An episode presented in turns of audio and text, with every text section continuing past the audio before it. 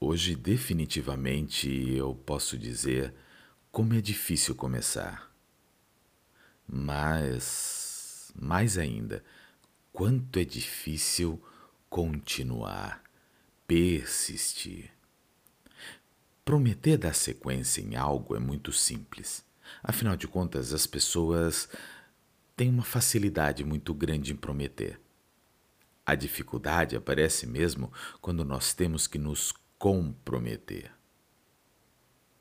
Prometer dizendo que vai amar para sempre, que vai dar o seu melhor, que vai levantar cedo para caminhar, que vai perder os 20 quilos para o verão, ou que vai terminar ou começar aquela faculdade que era sonho de infância e ficou parada e perdida em algum lugar do tempo.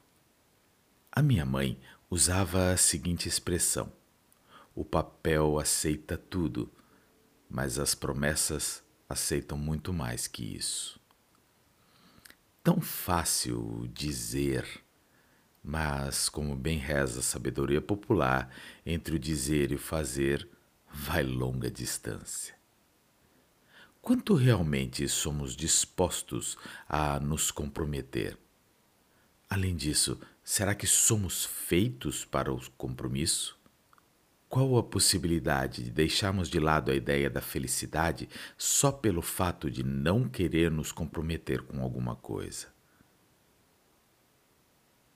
Por que não começamos o que queremos? Ou por que não seguimos em frente naquilo que começamos? Existem alguns motivos para você não terminar o que começou e às vezes nem começar. E se eu te disser que o teu cérebro, na verdade, não te ajuda? Ou pior, ele ainda pode te atrapalhar você acreditaria em mim? Mesmo quando tudo pede um pouco até quando o corpo pede um pouco mais de alma, a vida não para. Enquanto o tempo acelera e pede pressa. Eu me recuso, faço.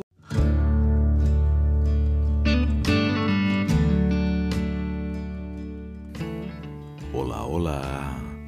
Sejam bem ouvidas e bem ouvidos.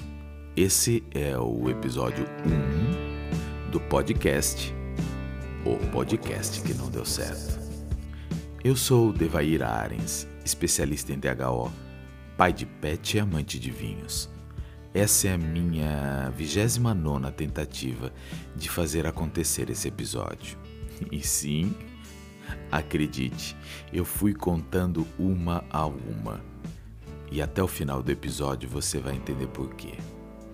Eu fiquei perdido entre os assuntos e a profundidade que deveria dar aos temas. Não gostei de nada que preparei e me vi preso numa arapuca que dizia para tentar de novo e que o próximo assunto seria melhor ou que ainda não estava bom o suficiente. A verdade é que cansei e decidi gravar, então eu espero que você goste do resultado. Nesse episódio eu me desafio. Eu me desafio porque justamente continuar muitas vezes é mais difícil do que começar e espero que até o fim do episódio eu consiga explicar para você a minha visão sobre compromisso e comprometimento e até mesmo quais os motivos que nos impedem muitas vezes de nos comprometer com as coisas, de chegar ao fim, de fazer, de seguir fazendo.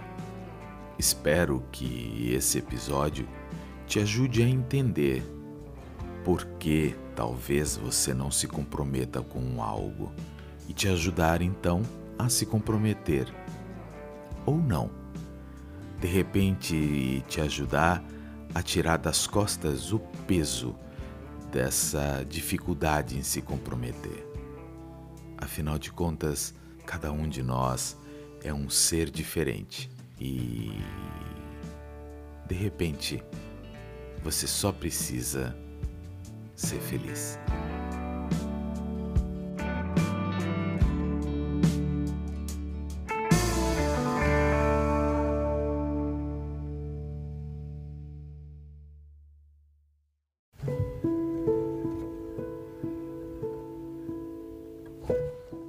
Decididamente, dar sequência em um projeto não é coisa fácil. Para vocês terem uma ideia, há duas semanas eu tento gravar esse episódio. Muita coisa aconteceu. Desde uma laringite que me deixou sem voz por alguns dias, até mesmo o meu computador com problemas no Bluetooth. Enfim, uma das minhas preocupações nesse projeto, nesse podcast, era de encontrar a luz para todo o contorno do assunto, ou seja, não deixar pontas soltas, responder a todas as perguntas possíveis, imagináveis e inimagináveis que você, aí do outro lado do microfone, poderia ter. Mas, gente, nem o Globo Repórter faz isso. Por que, que eu deveria fazer? Então, sim, vão faltar explicações, vão sobrar redundâncias e muito provavelmente eu vou deixar coisas no ar. E é sobre isso. E tá tudo bem. Porque eu entendi que a minha participação nesse conhecimento ela tá em outro nível. Então eu sou, ou melhor, eu estou aqui como um agente transformador ou um agente facilitador, direcionando pensamentos, abrindo caminhos, mostrando ideias, trazendo substrato para a sua mudança de pensamento e comportamento. Só que o trabalho pesado é teu. E por isso, hoje eu falo do compromisso e do comprometimento quanto você se compromete com as coisas, quanto você se compromete com o seu crescimento. Assim como eu também tenho, tive e terei dificuldades para dar sequência neste projeto do podcast. E é aí que entra a questão. O quanto nós nos comprometemos em atingir esse resultado. Na verdade, a questão vai mais profunda. E quando chegar lá no final, eu espero que você consiga, que você tenha a habilidade de olhar para tudo isso, entender o que te cabe e entender o que não tem nada a ver.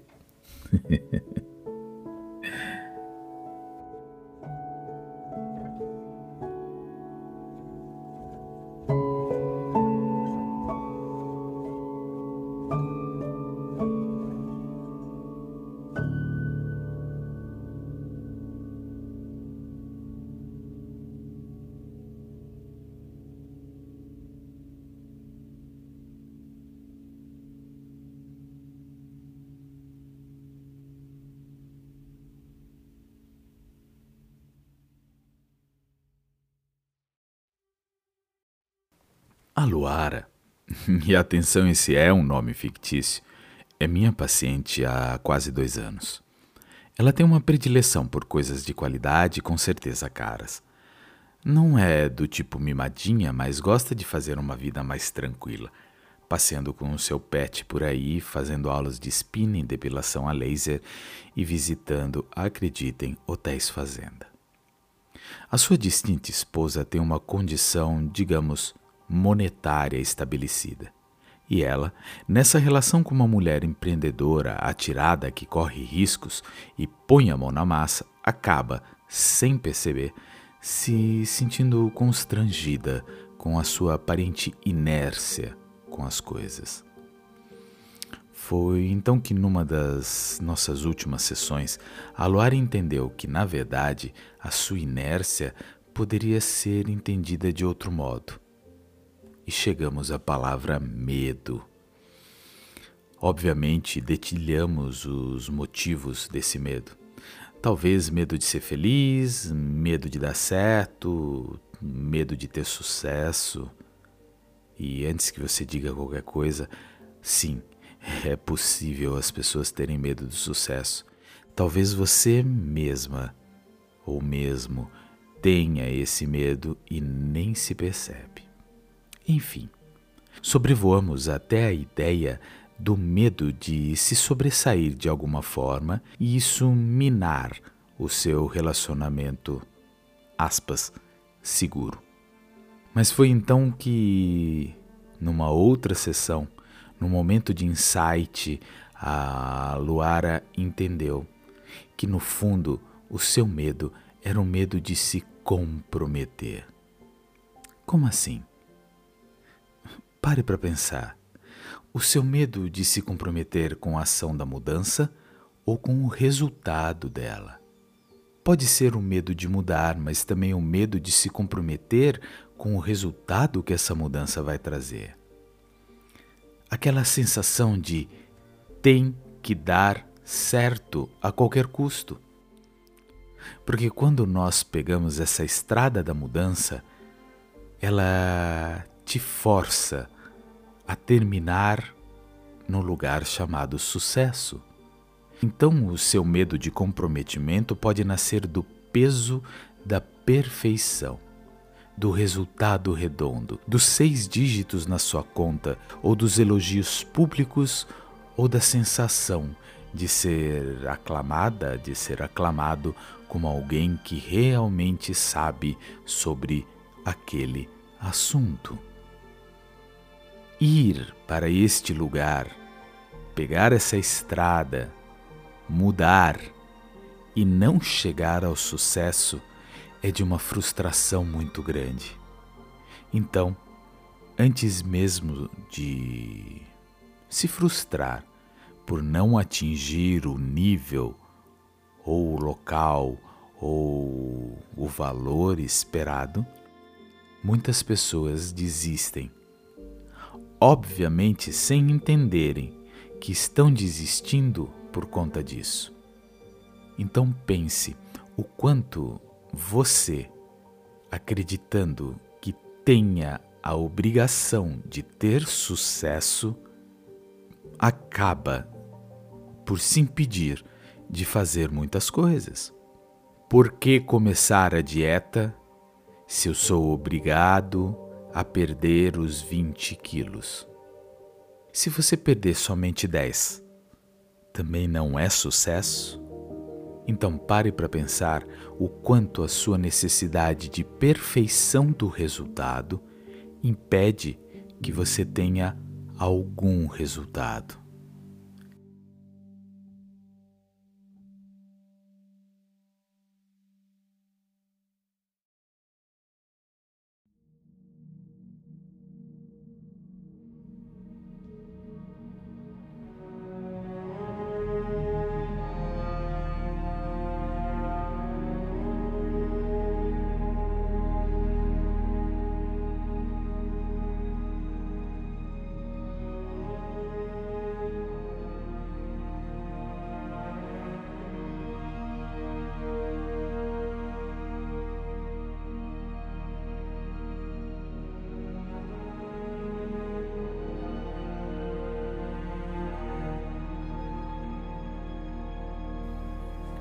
Vamos fazer juntos um exercício mental.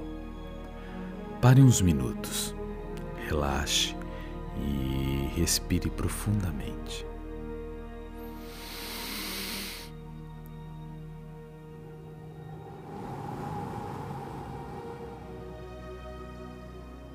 Tente se lembrar das vezes em que você fez alguma coisa ou se manteve em um projeto sem ter nenhuma dúvida, nem mesmo vontade de parar. 4. 3. Talvez duas vezes.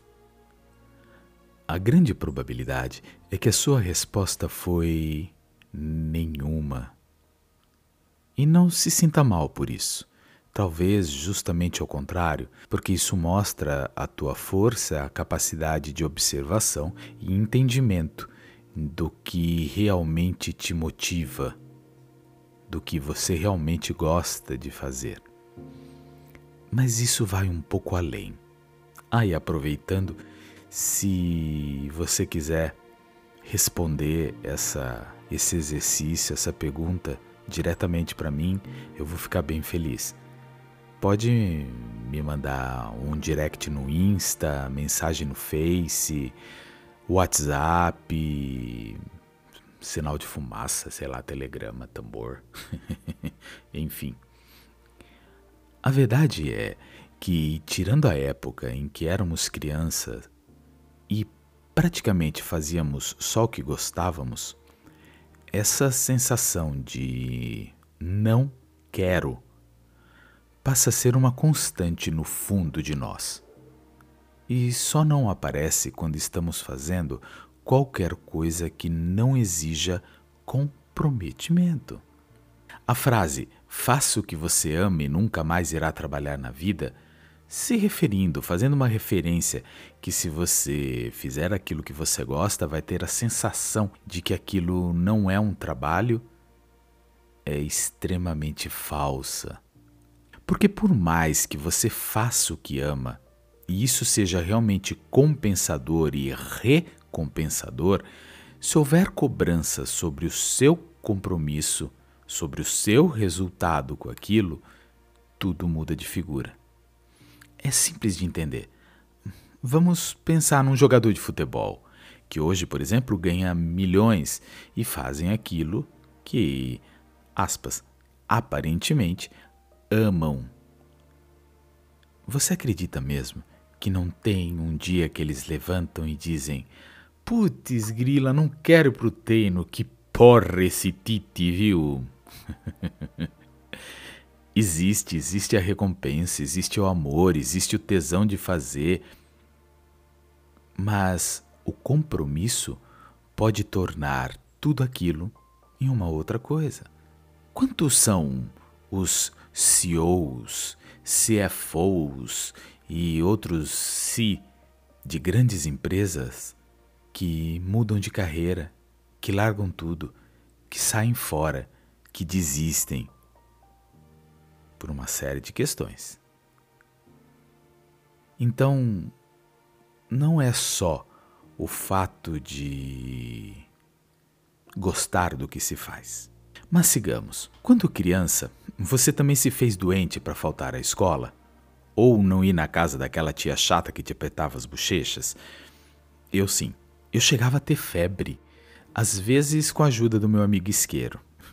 Eu me lembro, de verdade até hoje, que fiz isso para poder ficar em casa e assistir a estreia do Bozo no SBT. E você?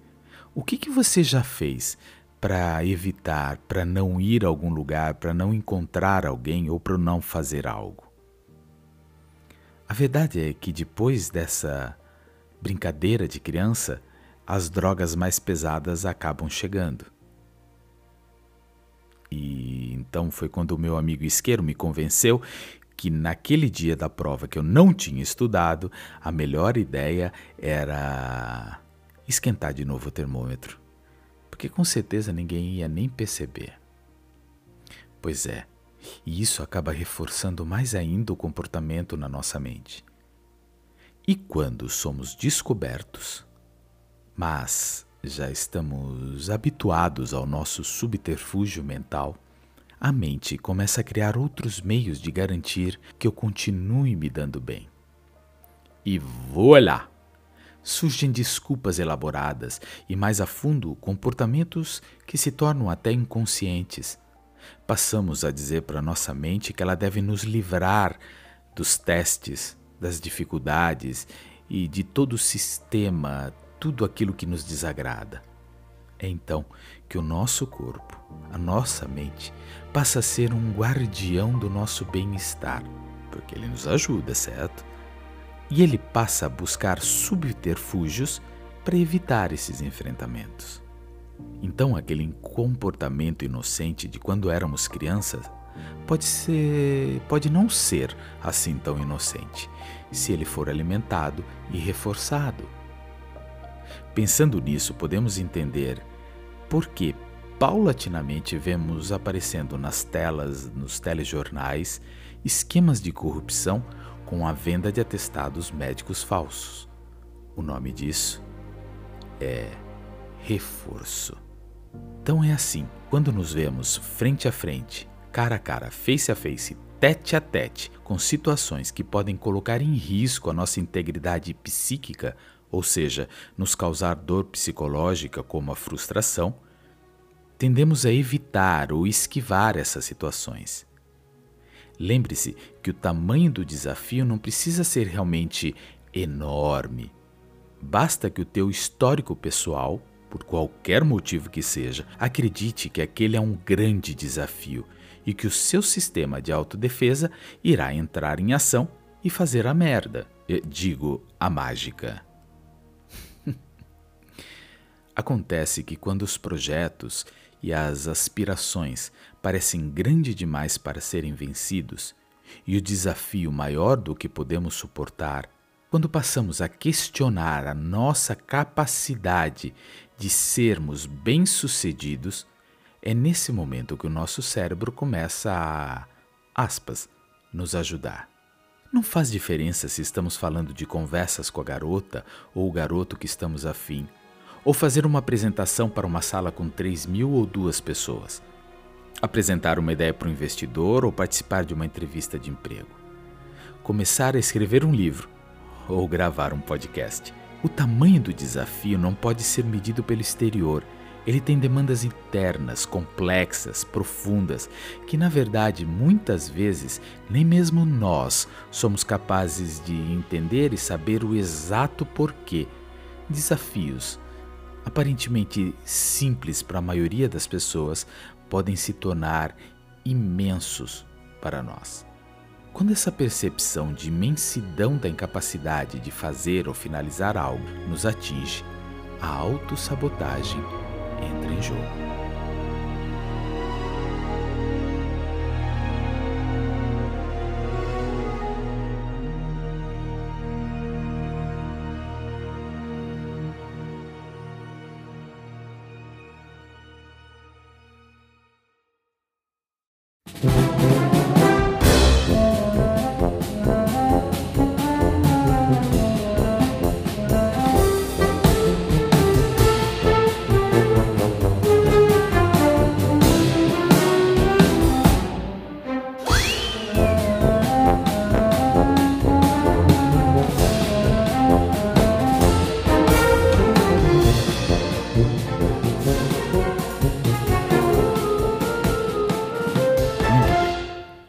Você está de bom humor, acredita que a sua tendência de buscar qualquer coisa para melhorar ainda mais o seu humor ou é de fugir para evitar ficar de mau humor?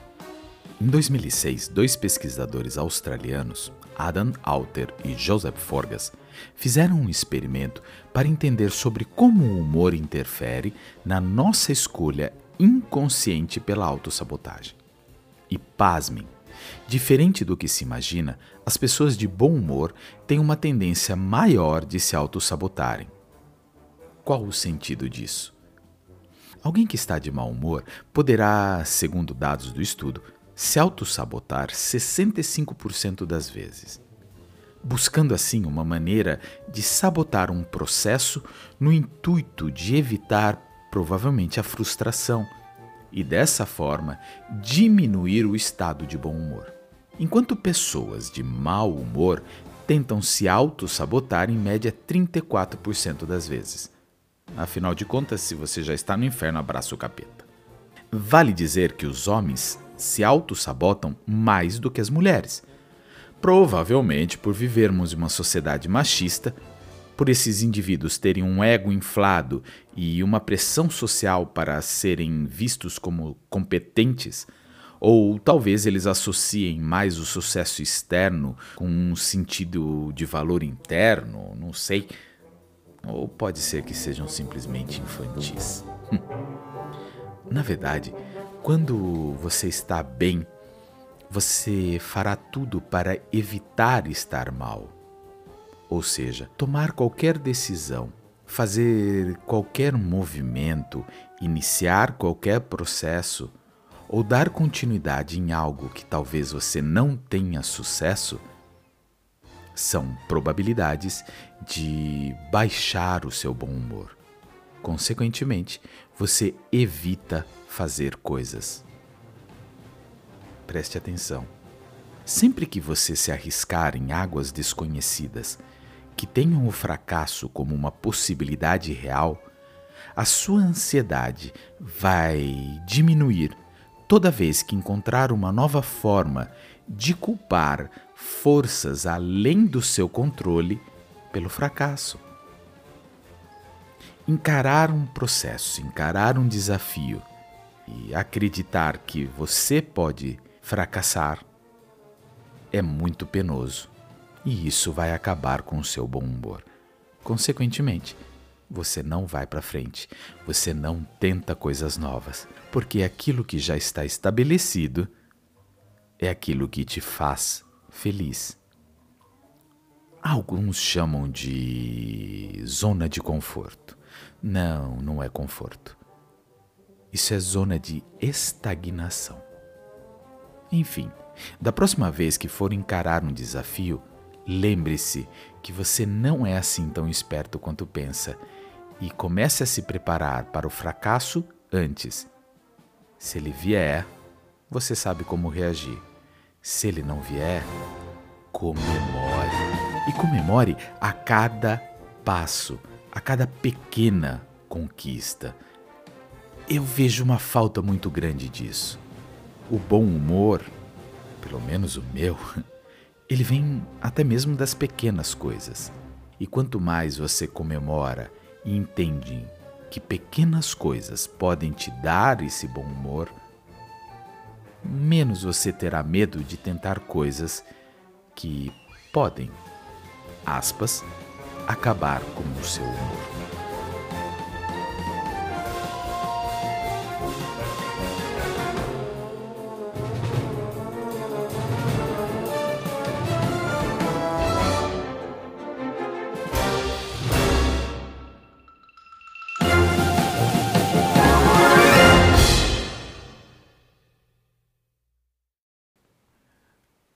Até aqui nós falamos sobre como o apego à perfeição pode nos atrapalhar em começar ou dar continuidade a um projeto. Falamos sobre como a autossabotagem nos faz desistir de coisas, de projetos antes mesmo deles começarem. E também falamos sobre como o nosso humor pode interferir enquanto nos intrometemos ou nos colocamos em um projeto ou em uma situação. Essas três coisas são profundas e interessantes. Obviamente, fiz uma leitura rápida sobre cada uma delas. Ainda outras coisas para ver, para conversar sobre. Eu decidi dividir esse episódio em duas partes a parte 1, essa que nós acabamos de ver, e a parte 2, que trará outras ideias da psicologia sobre o porquê nós nos esquivamos e evitamos começar ou finalizar algum projeto. Eu espero que você tenha gostado do que ouviu até aqui e, obviamente, espero você para o próximo episódio do podcast. O podcast que não deu certo. I won't just survive. Oh, you will see me thrive. Can write my story. I'm beyond the archetype. I won't.